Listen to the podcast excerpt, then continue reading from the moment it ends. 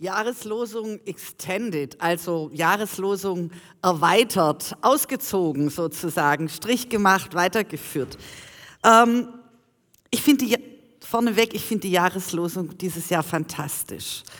Ähm, und zwar aus verschiedenen Gründen.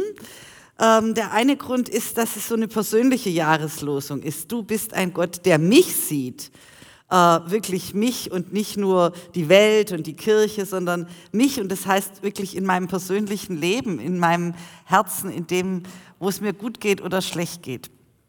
Ähm, und die Frau, die das ja sagt, der geht es ja schrecklich schlecht, als sie diesen Satz sagt und Gott sie findet in der Wüste. Und das ist der zweite Grund, warum ich diese Jahreslosung so toll finde. Das ist nämlich eine Frau, die Gott diesen Namen gibt. Ähm, sonst sind es meistens Männer, die Gott Namen geben. Aber hier in dieser Geschichte ist es eine Frau und es ist auch noch eine total marginalisierte Frau, nämlich eine Sklavin, die eigentlich vollkommen rechtlos ist. Und sie bekommt in dieser Geschichte die Ehre, Gott einen Namen zu geben. Und was für einen tollen Namen. Du bist ein Gott, der mich sieht. Du bist ein Gott, der mich sieht. Das heißt auch in dieser Geschichte, also man kann ja sehen und nichts tun. Äh, das tun wir ja oft, äh, also, oder ich tue das oft, wenn ich Nachrichten anschaue. Dann bin ich höchstens manchmal bedrückt, aber es führt noch nicht dazu, dass ich mein Verhalten grundlegend ändere. Ähm, aber bei Gott ist das anders. Er sieht und er greift ein. Also er lässt, er guckt nicht unbeteiligt von oben zu und denkt, naja, lass die mal wursteln, lass die mal machen, sondern er greift ein. Er äh, redet mit Hagar in der ersten Geschichte, aber auch sonst in allen biblischen Geschichten, wenn Gott sieht, dann tut er etwas. Kein unbewegter Beweger, wie ihn die Philosophen charakterisiert haben. Und heute habt ihr vom Vorbereitungsteam also Psalm 147, 3 ausgesucht als Erweiterung, als Ausziehen der Jahreslosung. Er heilt die zerbrochenen Herzen sind und verbindet ihre Wunden. Also auch in diesem Sinne, Gott greift ein, er heilt die zerbrochenen Herzen sind. Als ich über diese, diesen Vers nachgedacht habe, dachte ich, was sind denn zerbrochene Herzen? Und als erstes ist mir eingefallen, Liebeskummer. Gebrochene Herzen. Man sagt ja auch, er starb an gebrochenem Herzen. Aber Liebeskummer ist, glaube ich, so ein Gefühl, ähm, Wahrscheinlich hattet ihr auch schon mal Liebeskummer. Ich erinnere mich jedenfalls, dass ich Liebeskummer hatte. Ähm, und es ist ja so ein ganz starkes Gefühl, was einen ja, überwältigt, wo man sich auch eigentlich nicht dagegen wehren kann. Ähm, und dann, wenn ihr euch daran erinnert, wisst ihr, was zerbrochene Herzen sind. So das Ende von einem Traum, das Gefühl, der andere oder die andere sieht mich nicht mehr, will mich nicht mehr sehen. Ähm, ich verliere sozusagen den Angelpunkt in meinem Leben. Und Gott heilt, die zerbrochenen Herzen sind. Und das meint jetzt natürlich nicht nur Liebeskummer. Das war einfach meine erste Assoziation, dass ich dachte, dass wir uns was vorstellen können, was zerbrochenes Herz heißt. Zerbrochenes Herz heißt, finde ich auch, ähm, alle Arten von Schmerz und Trauer äh, Verlust, ähm, aber auch die Erfahrung von Nicht-Gelingen, von Unerfülltsein, ähm, Nicht-Gelingen, Schule, Beruf, äh, persönliche Pläne, Trauer, wenn wir einen Menschen verlieren. Äh, es muss ja nicht der Tod sein. Es kann eine Beziehung sein, die zerbricht. Es kann eine Freundschaft sein, äh, wo plötzlich die Grundlage nicht mehr passt und wo man diesen Schmerz der Trauer hat. Und wenn wir ehrlich sind, dieses Gefühl eines zerbrochenen Herzens, dieses Gefühl von Trauer und Schmerz, das ist kein Gefühl, was wir gerne wollen. Keiner von uns sehnt sich nach diesem Gefühl. Es ist doch eher andersrum. Wir sind ins Gelingen verliebt. Wir wollen ganz sein, wir wollen bei uns selber sein, man will sich mit sich selbst im Reinen fühlen. Und mein Eindruck ist, dass unsere ganze Gesellschaft komplett auf diese, dieses Gelingen, in dieses Gelingen verliebt ist. Und dass wir alle mehr oder weniger auch da mitspielen oder uns gar nicht entziehen können. Wir machen Fitness, damit unser Körper schön ist, damit unsere Figur gut aussieht. Wir machen mentale Trainings und manchmal, ich muss leider ein bisschen Wein Wasser holen, weil ich bin durch diese Indienreise erkältet, weil da dauernd diese schrecklichen Air Conditions und diese Vans da ähm, kreisten. Und ich war natürlich, weil es 27 Grad war, warm und dann kommt diese kalte Luft. Also wir sind sozusagen komplett auf, auf Gelingen gepolt und wir tun alles, ähm, um selber auch Menschen zu sein, denen alles gelingt. Ähm, und manchmal habe ich den Verdacht, dass auch Christentum für manche und manches Mal als so eine Art Selbstoptimierung herhalten muss. Also wenn ich nur richtig glaube, dann geht es mir gut. Wenn ich richtig glaube, dann bin ich mit mir selbst im Reinen. Wenn ich richtig glaube, dann fühle ich mich gut. Wenn ich richtig glaube, dann fühle ich Jesus und dann fühle ich Gott. Und manchmal fühlt man leider gar nichts, auch wenn wir noch so sehr glauben. Ähm, ich habe dann ein bisschen nachgelesen, diese Entwicklung des stetig sich weiterentwickelns und der Selbstoptimierung, die hat im Grunde genommen mit der Entwicklungspsychologie begonnen, mit Erik Erikson, den Namen habt ihr vielleicht schon mal gehört. Ich habe mich ganz dunkel an meine Schulzeit erinnert, die schon lange her ist. Aber da ist dieser Gedanke entstanden, dass wir uns dauernd weiterentwickeln müssen und sozusagen dann zur Ganzheit gelingen und gelangen. Und offenbar, und das finde ich an dem Bibelspruch aus Psalm 147 so interessant, äh, er heilt die zerbrochenen Herzen sind und verbindet ihre Wunden.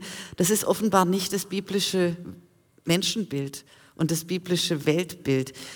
Denn von Gott wird als jemand gesprochen, der heilt. Und wenn Gott heilt, setzt das voraus, dass wir nicht ganz sind.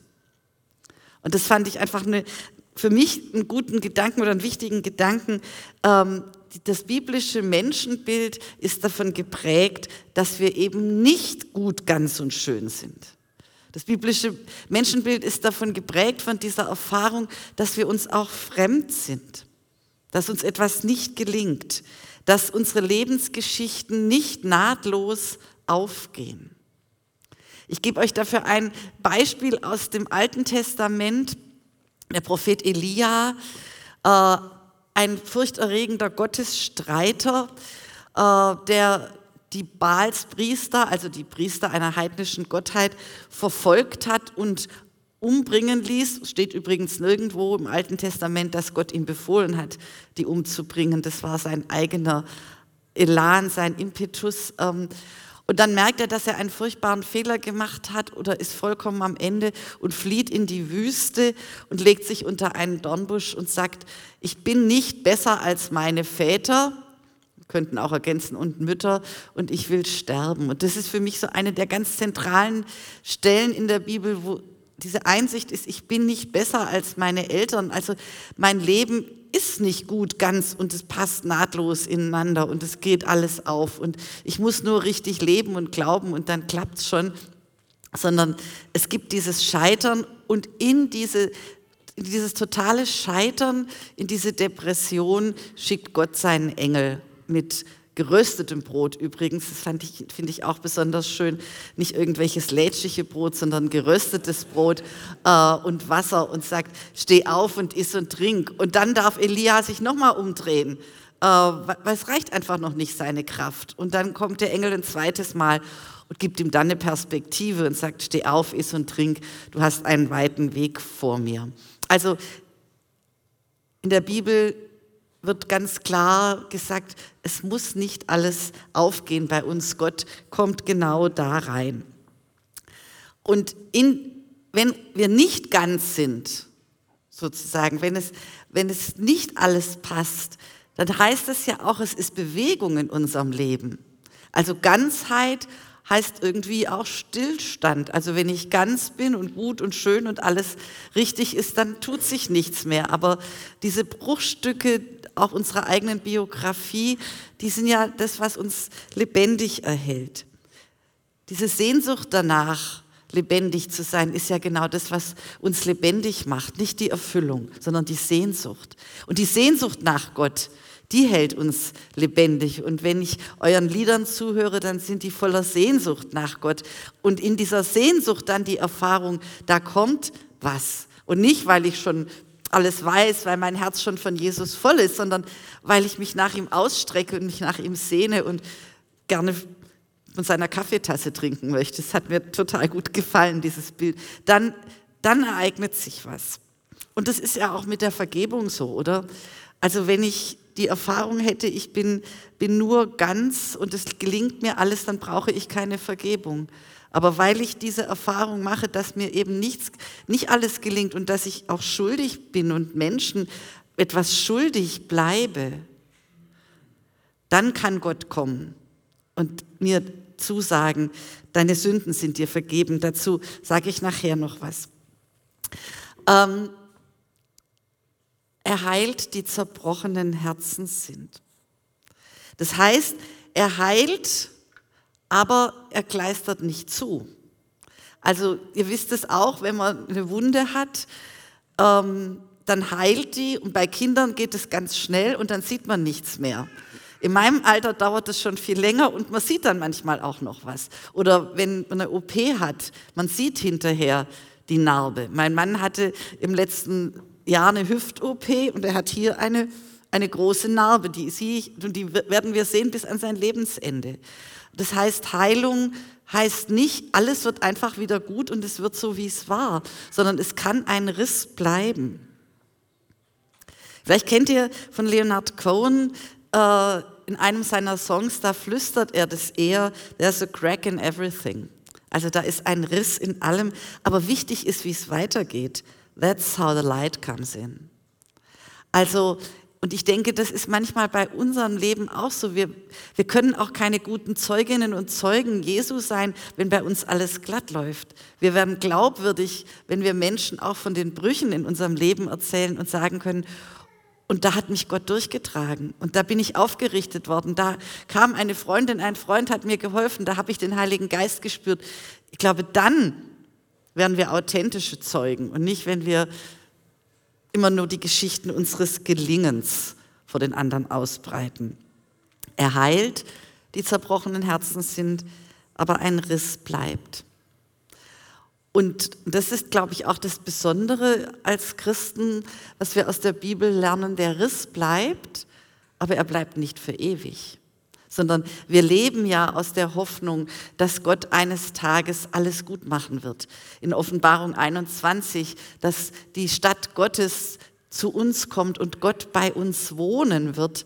Und es wird kein Leid mehr sein und kein Geschrei und der Tod wird nicht mehr sein. Davon leben wir als Christen, dass wir diese Hoffnung haben, dass Gott am Ende es eben doch vollendet und dass dann diese Risse wirklich geheilt sind in unserem Leben. Kein Schmerz, kein Tod. Aber noch ist das nicht so. Noch leben wir mit den Rissen.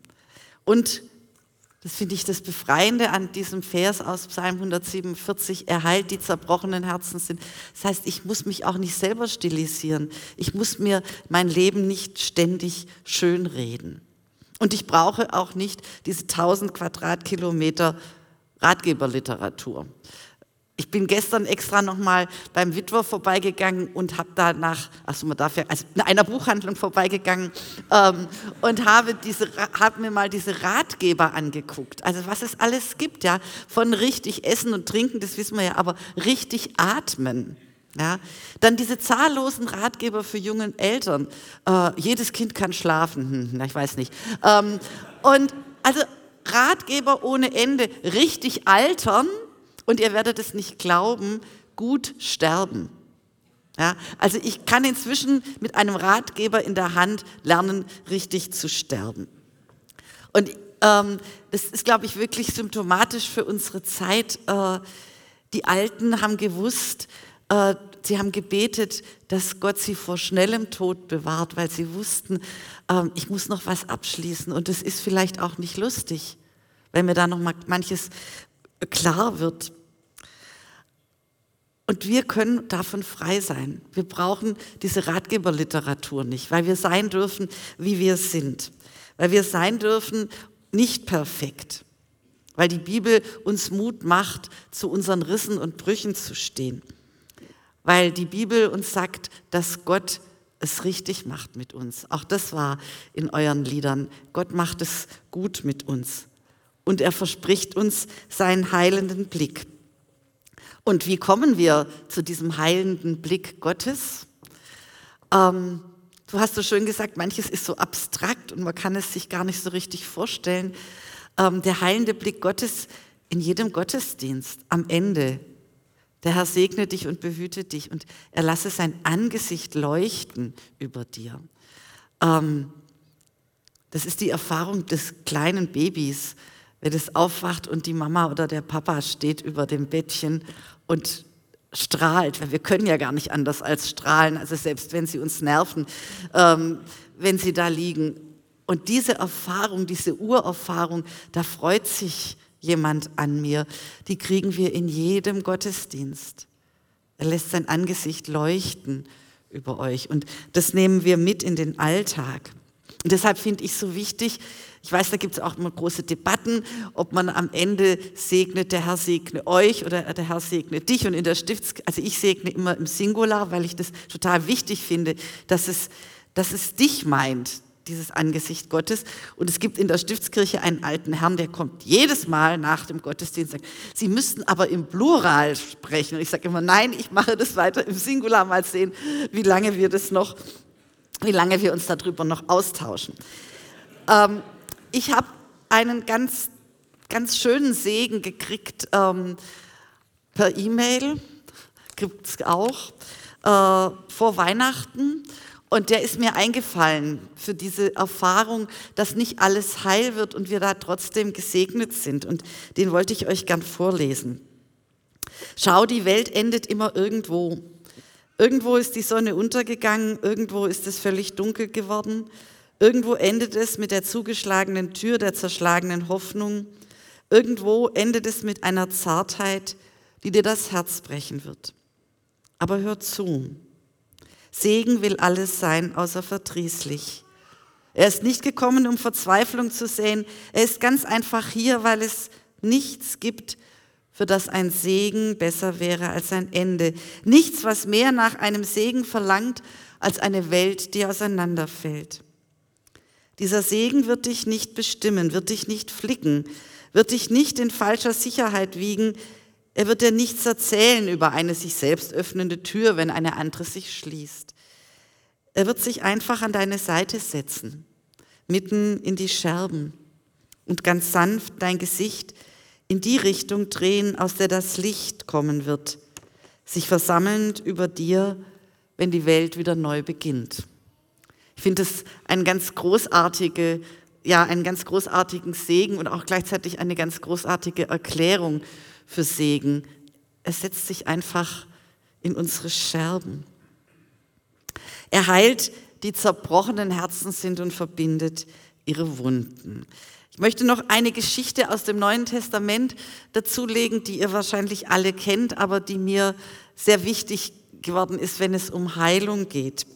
Es ist die Geschichte von dem Mann, der von seinen vier Freunden an einem Tuch runtergelassen wird zu Jesu Füßen. Jesus ist in Kapernaum predigt, alles ist voll, die Menschen stehen vor dem Haus und fünf Freunde, einer gelähmt, vier, die ihn tragen, äh, die die Hoffnung nicht aufgeben und die auf das Flachdach klettern, es aufbrechen und ihn zu Jesu Füßen lassen. Und dann geschieht, was Heilung angeht, was total Spannendes. Ähm, er heilt, die zerbrochenen Herzen sind. Jesus sagt nämlich nicht, ich mache dich gesund. Er sieht ja, dass der krank ist, dass der nicht laufen kann, sondern er vergibt ihm die Sünde. Also er setzt ihn wieder in Beziehung zu Gott und zu sich und zu den anderen. Und das passiert, indem Jesus ihn anredet und sagt, mein Sohn. Also der andere war aus der Gottesbeziehung rausgefallen oder es war gestört und Jesus heilt die Gottesbeziehung. Mein Sohn, deine Sünden sind dir vergeben. Und diese Geschichte ist ein totaler Einspruch gegen alle, die sagen, Sünde und Krankheit hat was miteinander zu tun. Denn jetzt ist der Mann ja geheilt von seiner Sünde. aber er läuft noch nicht. Wenn Krankheit die Folge von Sünde wäre, dann müsste er jetzt ja aufstehen. Aber er liegt immer noch da. Und dann heilt Jesus ihn und sagt, damit du siehst, dass der Menschensohn, also der Sohn Gottes, Kraft hat, nicht nur die Sünden zu vergeben, sondern auch gesund zu machen, heilt er ihn. Und das finde ich so wichtig, weil manchmal ähm, gibt es ja noch so, dass man sagt, naja, wenn der besser wäre oder wenn er vielleicht mehr glauben würde, ähm, dann würde er vielleicht nicht krank oder schneller gesund. Aber dass in dieser Geschichte deutlich ist, er heilt das zerbrochene Herz. Und dann heilt er auch den Körper.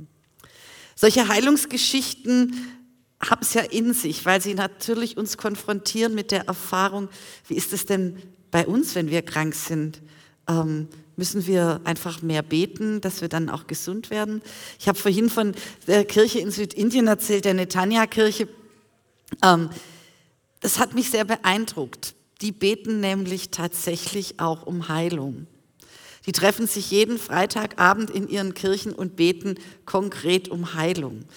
Ähm, ich habe ja natürlich nun ein westliches aufgeklärtes Gehirn äh, und bin schon so, habe so gedacht, naja, und die haben aber erzählt, dass es Heilungen gibt, Wunder gibt und dann habe ich irgendwann gedacht, warum sollte ich da eigentlich nicht dran glauben, dass es tatsächlich geschehen kann.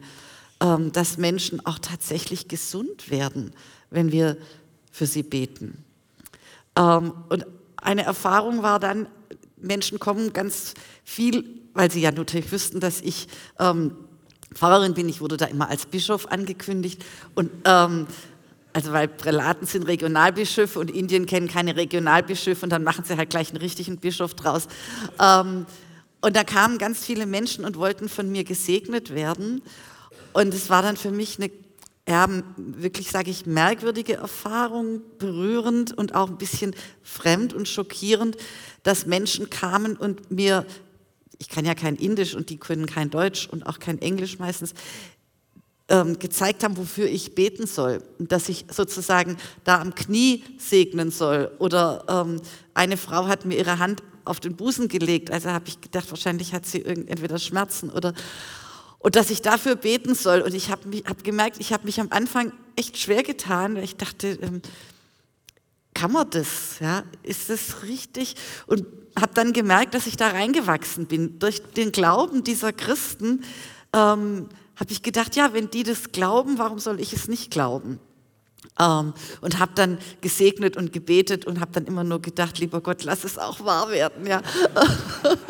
ähm, und mir ist aber dann nochmal jetzt mit dem Heilen nochmal ein anderer Gedanke gekommen.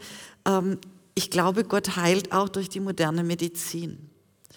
Ähm, also, dass wir nicht nur auf das Beten vertrauen dürfen, sondern auch auf die Wunder der Medizin. Ähm, ich habe drei Söhne und mein Jüngster ist 30 und als er sieben wurde, hat er Diabetes Typ 1 gekriegt. Der wäre nicht mehr am Leben ohne Insulin, ohne Messen, Spritzen, Pumpe. Ähm, der ist jetzt in Berufsausbildung fertig, ist Lehrer, unterrichtet, ähm, lebt. Und also ich, ich finde das auch ein Wunder. Also für mich als Mutter ist es immer wieder ein Wunder, dass die moderne Medizin ähm, sowas macht, ähm, dass mein Sohn immer noch lebt und so Gott will mich hoffentlich lange überlebt. Ähm, Genau. Ähm, also diese Erfahrung einerseits von, ja, dass es tatsächlich Wunder gibt, aber dass auch die Medizin ein Wunder ist. Mein mittlerer Sohn ist Arzt und der sagte mal zu mir, Mama, es ist eigentlich unfassbar, dass das alles jeden Tag funktioniert. Ähm, das habe ich mir gut gemerkt und ich denke, da ist ähm, einerseits das Wunder, dass es so funktioniert, dass wir heil sind und dass dann die Medizin uns helfen kann. Erhalt die zerbrochenen Herzen sind, heißt aber für mich auch, dass es nicht, also es ist keine Selbstverständlichkeit, dass Menschen heil und gesund werden. Ähm, und dass wir noch so viel beten können und es eben kein Wunder passiert, dass es das auch gibt. Und ich glaube, das gehört auch zur Redlichkeit, dann zu sagen, er verbindet die Wunden auch des Herzens wenn wir trauern. Und er verbindet die Wunden des Herzens, glaube ich, mit diesem Osterglauben. Im Alten Testament ist der natürlich noch nicht vor Augen, ähm, aber für uns als Christen können wir, glaube ich, Heilung, Hoffnung nie denken ohne Ostern. Ähm, und das finde ich so wichtig, dass wir das im Blick haben. Ich bin heute Morgen über den Pragfriedhof hergelaufen, an den vielen Gräbern vorbei und habe gedacht, ja, so endet es, aber das ist nicht das Ende, sondern Ostern ist das Ende, die Heilung aller zerbrochenen Herzen. Amen.